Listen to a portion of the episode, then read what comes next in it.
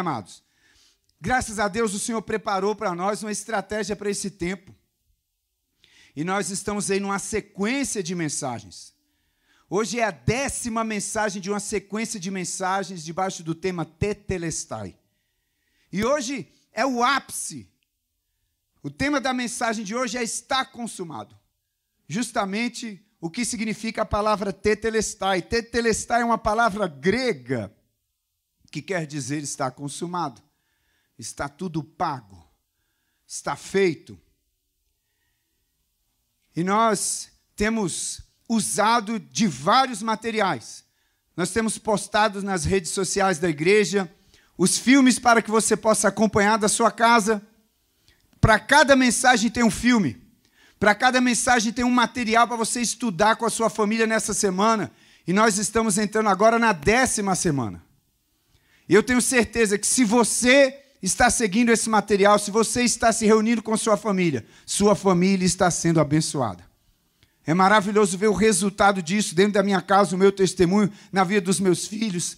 É maravilhoso ver o Davi o meu filho de sete anos está já se acostumando com os termos da Escritura, com o cordeiro, com o sangue do cordeiro, com o sacrifício, com salvação, com está tudo pago pelo Senhor. Amados, isso não tem preço. E se você está deixando de fazer isso, amados, você está deixando de abençoar a sua família. E isso é responsabilidade sua.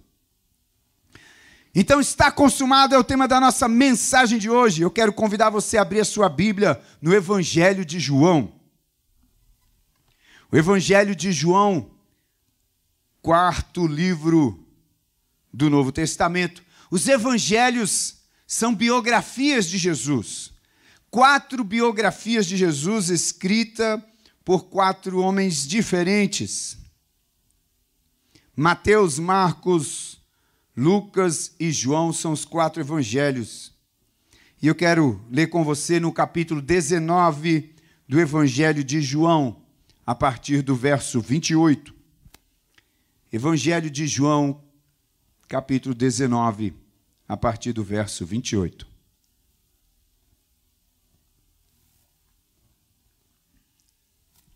Diz assim a palavra do Senhor. Depois Sabendo Jesus que já todas as coisas estavam terminadas, para que a Escritura se cumprisse, disse: Tenho sede. Estava, pois, ali um vaso cheio de vinagre, e encheram de vinagre uma esponja, e pondo-a num isopo, lhe achegaram a boca. Isso está acontecendo com Jesus pendurado na cruz, os últimos momentos de vida de Jesus. E quando Jesus tomou o vinagre, disse: Está consumado. E inclinando a cabeça, entregou o Espírito. Os judeus, pois, para que no sábado não ficassem os corpos na cruz, visto como era a preparação, pois era grande o dia de sábado, era Páscoa. Rogaram a Pilatos que se lhes quebrassem as pernas e fossem tirados. Lembre que Jesus estava crucificado entre dois ladrões. Foram, pois, os soldados e, na verdade, quebraram as pernas ao primeiro e ao outro que com ele fora crucificado. Mas, vindo a Jesus e vendo-o já morto, não lhe quebraram as pernas. Contudo, um dos soldados lhe furou o lado com uma lança, e logo saiu sangue e água. E aquele que ouviu testificou, e o seu testemunho é verdadeiro, e sabe que é verdade o que diz, para que também vós creiais. Porque isso aconteceu para que se cumprisse a escritura que diz: nenhum dos seus ossos será quebrado. E outra vez diz a Escritura: verão aquele que traspassaram. Obrigado, Senhor, pela tua palavra. Obrigado pela tua presença. Obrigado pelo teu Espírito em nossas vidas, em nós. Mais uma vez, Senhor, nós te pedimos que por meio do teu Espírito Santo, o Senhor fale aos nossos corações. Que a tua palavra, Senhor, seja mais do que letras em um papel ou em um aplicativo no celular, mas que a tua palavra seja vida nas nossas vidas e nos transforme. E os nossos olhos sejam abertos e também nossos corações, nossos ouvidos para ouvir e obedecer a tua palavra, Senhor. Revela-nos a tua palavra, a tua vontade. Nós te pedimos, Senhor, em nome de Jesus. Amém. Amém. Os últimos fatos da vida de Jesus, antes que ele morresse na cruz do Calvário, estão bem resumidos. E uma das coisas que aconteceram antes da crucificação de Cristo foi o seu julgamento. Um julgamento vil, um julgamento mau. Parece que hoje isso está na moda, né? Pegaram Jesus às escondidas e levaram Jesus para ser julgado. E eles não tinham provas contra Jesus, eles não tinham nenhum fato para que o pudessem condenar. Então eles pagaram testemunhas falsas, que levantaram falsos testemunhos acerca de Jesus, mas não batiam os testemunhos daquelas falsas testemunhas, mas eles queriam matar Jesus a qualquer preço e torceram a justiça para condenar a Jesus.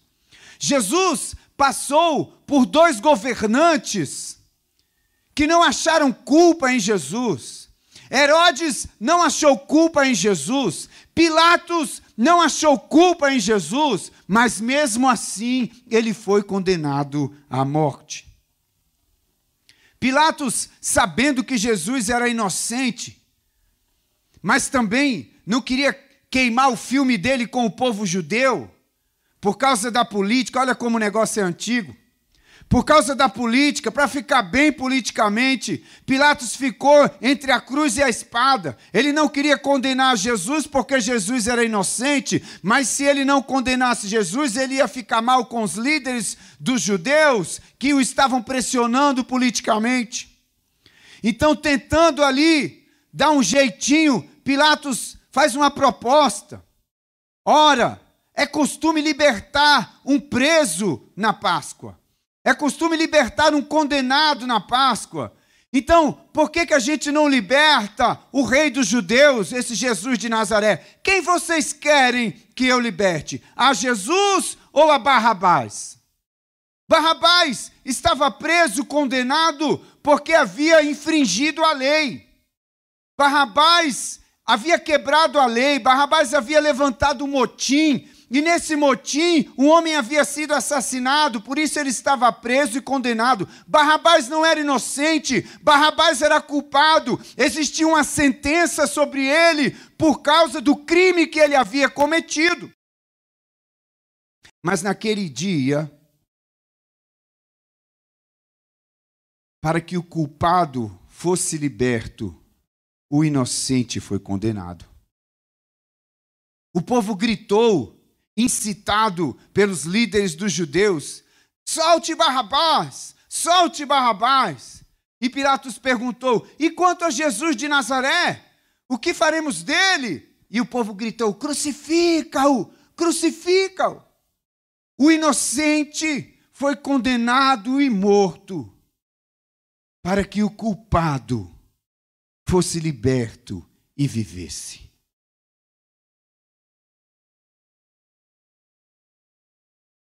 Parece a minha história. Parece a sua história. Eu poderia dizer, você poderia dizer, eu sou Barrabás. Eu transgredi, eu pequei, eu falhei, eu quebrei as leis de Deus, eu falhei com o Senhor. E a Bíblia diz que todos pecaram, que não há homem que não peque. E a Bíblia diz que o salário, a consequência do pecado é a morte, então todos nós deveríamos morrer. Nós, assim como Barrabás, havíamos quebrado a lei, havíamos falhado, estávamos condenados e deveríamos morrer. Mas da mesma forma que Barrabás, mesmo sendo culpado, foi liberto para que o Cristo fosse condenado e morresse, assim foi comigo, assim é comigo, assim é com você. Jesus foi conduzido à cruz do Calvário e ali ele morreu e pagou o preço de uma condenação que não era dele, mas era minha, era sua. Jesus era inocente eu era culpado. E ele morreu no meu lugar. Ele morreu no seu lugar. Isso nós aprendemos. Jesus pagou completamente o preço pelos nossos pecados. Pelo meu pecado, pelo seu pecado. Cada um dos pecados de todos os homens, antes de Cristo e depois de Cristo, eu sequer existia, eu sequer era projeto, mas Jesus, há dois mil anos atrás, morreu naquela cruz, pagando o preço dos pecados que eu ainda iria cometer. Ele morreu por mim, ele morreu por você. Deus colocou sobre Jesus o pecado de todos os homens. Cada um dos pecados de todos os homens, não só os pecados de Barrabás, mas os meus e os seus, de toda a humanidade. Deus castigou o pecado em Jesus. Deus derramou sobre Jesus a sua ira. Nós lemos no início do culto em Isaías 53, a Bíblia diz: agradou Deus, agradou ao Senhor moê-lo. Porque agradou ao Senhor moê-lo, porque ele estava sendo moído no meu e no seu lugar, para que eu e você pudéssemos ser salvos. Segundos antes de morrer, naquela cruz, Jesus bradou: Tetelestai. Jesus bradou: Está consumado, está tudo pago. Não há mais dívida, não sobrou mais nada para você pagar.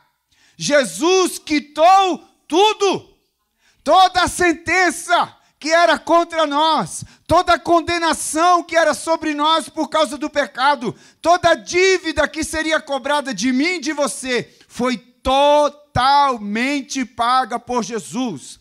Não ficou nenhuma prestação escondida. Já viu aqueles consórcios? Já viu aqueles financiamentos que você vai pagando a prestação e de repente tem um, uma bolada de dinheiro que aparece do nada que você tem que pagar, e as pessoas às vezes se surpreendem, mas da onde saiu isso aí? Tinha uma dívida escondida, tinha as letrinhas pequenas no contrato que eu não percebi. Com Jesus não tem isso. Tetelestai significa totalmente pago, não sobrou nada para você pagar, não tem dívida acumulada, não ficou juro, não ficou moratória, ele quitou toda a dívida que era contra nós, com o preço do seu precioso sangue. É isso que significa o sangue de Jesus tem poder. As pessoas transformaram isso em gíria e falam isso por qualquer coisa. Mas o sangue de Jesus tem poder, significa isso. Aquele sangue inocente, precioso, do Filho unigênito do Pai, derramado na cruz do Calvário, é poderoso para pagar o preço do seu pecado, do meu pecado, e não só do meu e do seu, mas pelo pecado do mundo inteiro porque era o Filho unigênito de Deus, inocente, justo, sem pecado. Não precisa de complemento. A sua situação diante de Deus mudou completamente depois da morte de Jesus. A situação da humanidade diante de Deus mudou completamente após Jesus dizer: está consumado. O que eu fui enviado para fazer, Pai, eu fiz. Eu estou dando a minha vida pela humanidade. Porque Deus amou o mundo de tal maneira que deu o seu Filho unigênito para que todo aquele que nele crê não pereça, mas tenha vida eterna. Creia em Jesus de Nazaré, Ele é o meu e o seu suficiente Salvador. O que ele fez na cruz do Calvário é poderoso para nos salvar. Você não precisa completar o que Jesus fez. Você só tem que aceitar esse presente divino. Quando Jesus bradou, está consumado, aconteceu um fato tremendo. Dentro de Jerusalém havia um templo suntuoso erigido, que era um modelo dado por Deus para Moisés no tabernáculo e depois para Davi e Salomão na construção do templo. O templo era dividido, a parte interna havia uma cortina espessa e grossa que separava aquele templo em dois ambientes: um ambiente mais íntimo, mais interno, e um ambiente mais externo e mais acessível. Nesse ambiente externo, todos os sacerdotes poderiam entrar para ministrar. Onde estava o altar de ouro do incenso, a mesa dos pães da proposição e o candelabro. O sacerdote entrava de contínuo para trocar os pães, para trocar o azeite do candelabro, para trocar o incenso. Mas atrás da cortina só poderia entrar o sumo sacerdote uma vez por ano e não sem sangue. Ele teria de entrar cumprindo um severo ritual, uma vez no ano, para que não morresse. Para atravessar essa cortina, ele deveria sacrificar um cordeiro lá no altar de bronze, pelos seus pecados e pelos pecados do povo. Ele deveria estar lavado, ele deveria estar limpo, com as vestes adequadas, ele deveria estar trazendo o sangue do cordeiro que foi sacrificado lá. A fumaça do incensário, do altar de ouro do incenso, deveria encher esse lugar. E ele deveria estar cumprindo todos esses requisitos para que não morresse. Isso significava um acesso restrito, porque aqui dentro estava a arca da aliança e o propiciatório, que significa a presença de Deus, a glória de Deus.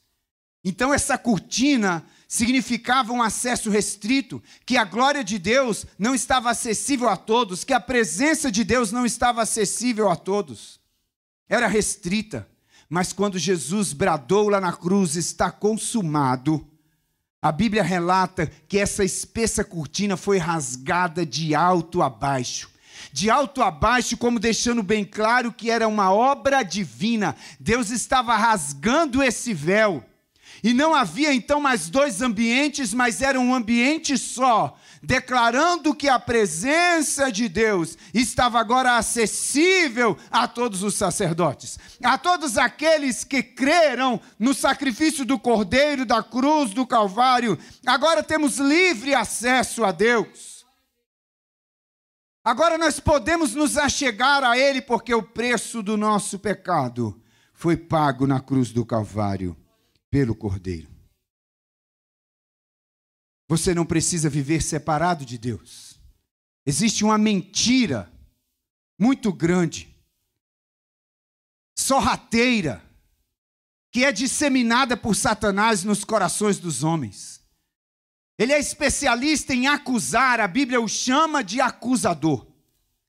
E a Bíblia também o chama de o pai da mentira. O diabo não é pai de nada, a não ser da mentira. Essa é filha dele. E esse sofisma quer colocar no seu coração e no meu coração de que nós não podemos estar na presença de Deus. E o grande perigo do sofisma é porque ele não é uma mentira descarada. O sofisma é uma mentira disfarçada em uma quase verdade. Porque é verdade que eu não posso estar na presença de Deus. Quem pode estar na presença de Deus?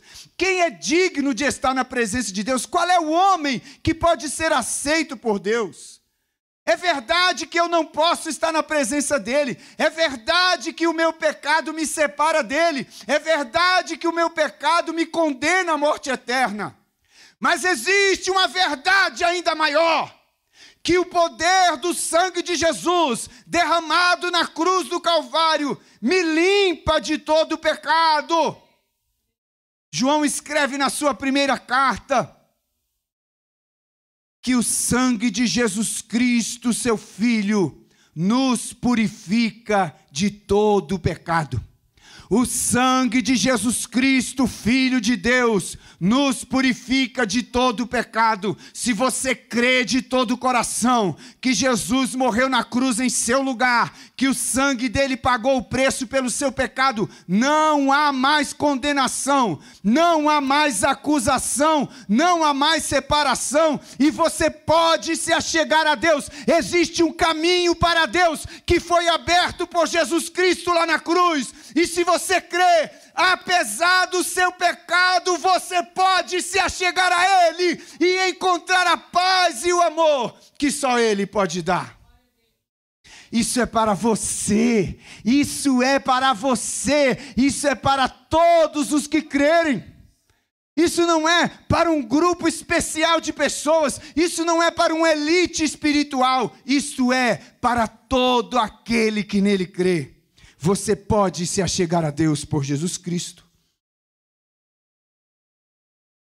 Jesus morreu naquela cruz. Ele deu seu último suspiro pendurado naquele madeiro. Ele foi submetido a uma tortura incomparável. Ele foi açoitado com chicotes de couro que tinham pedaços de ossos e de metal entrelaçados. E quando aquele chicote atingia a carne daquele que era açoitado, ele arrancava pedaços, ele dilacerava a carne daquele. Foi torturado. Jesus recebeu 40 açoites. Ele foi desfigurado do tanto que ele foi torturado, açoitado, uma coroa de espinho na sua cabeça. Ele tomava varadas na sua cabeça enquanto era humilhado pelos soldados romanos. E se não bastasse essa tortura imensa, depois de estar tão debilitado, muitos não suportavam as, aos açoites. Muitos morriam enquanto eram açoitados. Jesus, depois de açoitado, tomou a cruz e ainda carregou até o alto do morro aonde as suas mãos foram furadas com pregos, aonde os seus pés foram furados com pregos em um madeiro, e depois o levantaram naquela cruz. Ali naquela cruz ele deu o seu último suspiro. E a Bíblia diz que aquele soldado com a lança para conferir traspassou a Jesus. E quando ele removeu a sua lança, a Bíblia diz que saiu sangue e água. Jesus morreu naquela cruz.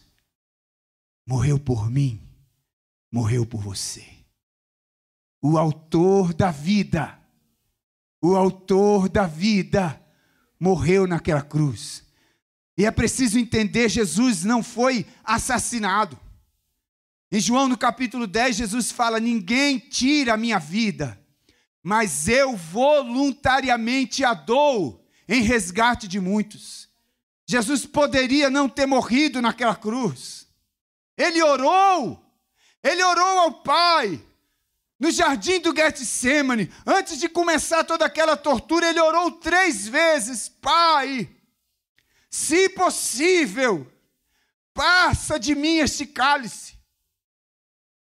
Se tiver outro jeito de salvar a humanidade, se tiver outro jeito de salvar o Sérgio, se tiver outro jeito de salvar o Macilon, se tiver outra maneira de salvar a Edivânia, Senhor, passa de mim esse cálice, mas não havia outro caminho.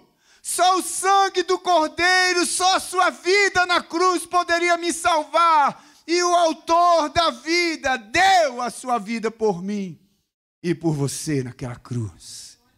Ele morreu. O seu corpo foi tirado da cruz, foi envolto e foi levado à sepultura. Certa feita, alguns doutores da lei pediram um sinal para Jesus. Eles falaram: Que sinal o Senhor vai fazer para que a gente creia que o Senhor é o Cristo?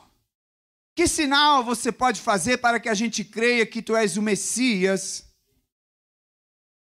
Eles queriam que Jesus operasse algum milagre que provasse que ele era o Cristo, que provasse que ele era o Filho de Deus. Isso está registrado no Evangelho de Mateus, no capítulo 12, nos versos 38 e 40. E aí Jesus disse para eles: Eu não vou dar nenhum sinal para vocês. Uma geração incrédula pede um sinal. E o único sinal que eu vou dar para vocês é o sinal do profeta Jonas. Assim como Jonas ficou três dias no ventre da baleia, no ventre do peixe, eu vou ficar, filho do homem vai ficar três dias embaixo da terra. Mas ao terceiro dia ele vai se levantar. Mas ao terceiro dia ele vai se levantar. Na manhã do domingo, Jesus foi morto na sexta-feira no final do dia. Mas na manhã do domingo, a Bíblia diz que as mulheres foram ao sepulcro para ungir o corpo de Jesus. E quando elas lá chegaram, encontraram aquela imensa pedra removida e o túmulo estava vazio. E os anjos que estavam na porta disseram para as mulheres: Por que vocês procuram entre os mortos aquele que vive? Ele não está aqui, porque já ressuscitou, como havia dito. Jesus tem poder sobre a morte. Ele ressuscitou a filha de Jairo. Ele ressuscitou o filho da viúva de Naim. Ele ressuscitou a Lázaro depois de quatro dias que Lázaro estava sepultado. Jesus parou diante da sepultura e chamou Lázaro, que saiu vivo do seu sepulcro. Jesus ressuscitou ao terceiro dia. Ninguém foi à porta do sepulcro para orar por Jesus. Ninguém foi à porta do sepulcro dar uma palavra de ordem. Ninguém fez um ritual. Mas ele mesmo ressuscitou. Ele venceu a morte. A morte não pôde segurar o inocente, o justo, o todo-poderoso Filho de Deus. Jesus se levantou e ele declarou acerca de si mesmo: Eu sou a ressurreição e a vida. Quem crê em mim, ainda que esteja morto, viverá. Apocalipse capítulo 1, versículo 17 e 18 registra que Jesus tem a chave da morte. Sabe o que isso significa? Ele é poderoso para dar a você, para dar a mim, para dar à humanidade a vida eterna. Jesus pode te dar a vida eterna. Só Jesus pode te dar a vida eterna, porque ele venceu a morte. Grandes homens andaram sobre a face dessa terra, grandes homens e mulheres, mas você pode visitar o sepulcro de todos eles e achar os seus corpos ali sepultados. Homens caridosos, homens generosos, homens e mulheres bondosos que foram levados ao alto sacrifício, mas nenhum deles ressuscitou. Jesus de Nazaré se levantou dentre os mortos, e a Bíblia está cheia do registro de testemunhas. Mais de 500 irmãos viram a Cristo ressurreto. Ele comeu com seus discípulos. Ele visitou os seus discípulos. Jesus está vivo. E essa era a pregação dos discípulos de Jesus nos primeiros séculos da igreja. Nós somos testemunhas de que Ele era o Cristo, de que Ele ressuscitou. Nós estivemos com Ele após a morte. Jesus morreu, mas ele ressuscitou. Ele tem poder sobre a morte. Ele é o autor da vida e ele pode e quer te dar a vida eterna. Jesus oferece a vida a você. Basta crer. Basta crer. Creia na palavra de Deus. Creia em Jesus Cristo de Nazaré. Tudo o que ele fez está registrado na Escritura, está registrado na história. Ele fez por você. Ele pagou o preço do seu pecado para que você pudesse estar com Ele.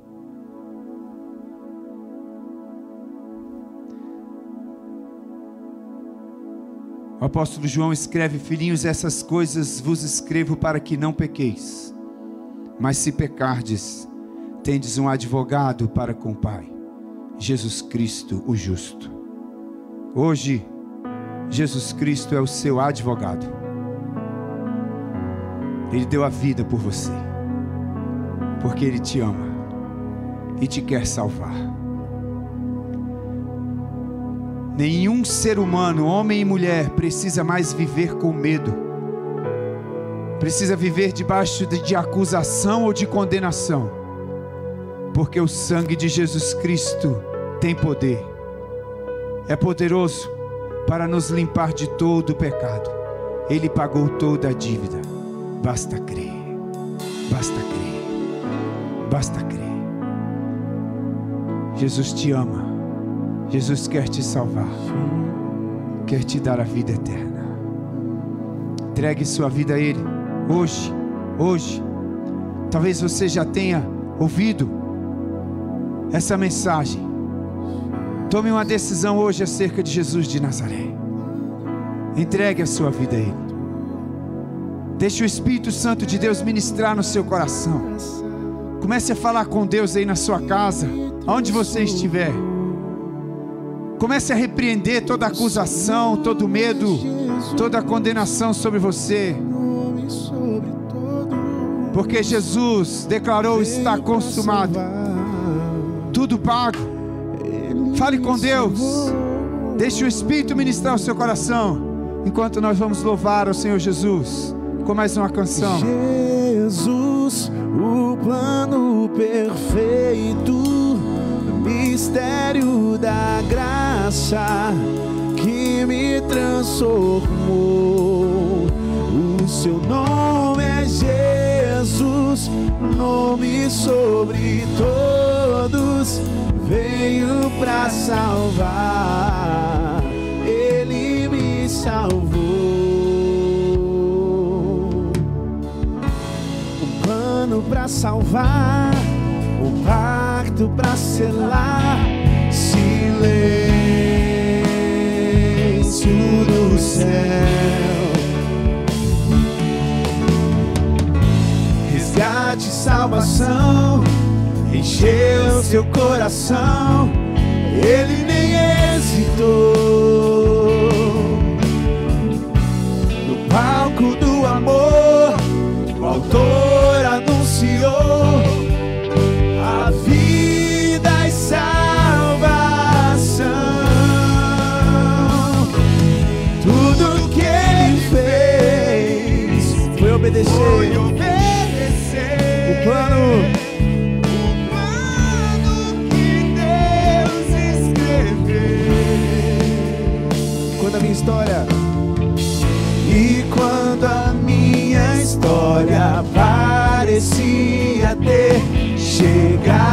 Ao fim, a sua graça me alcançou. E quando tudo parecia estar perdido naquela cruz, o seu sangue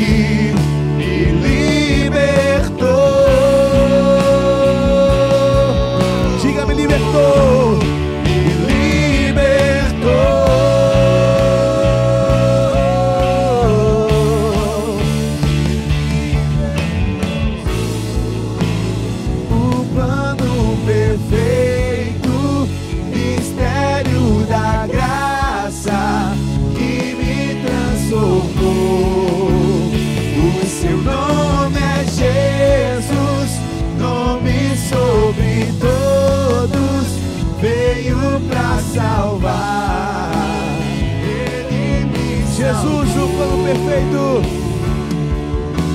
Jesus, o plano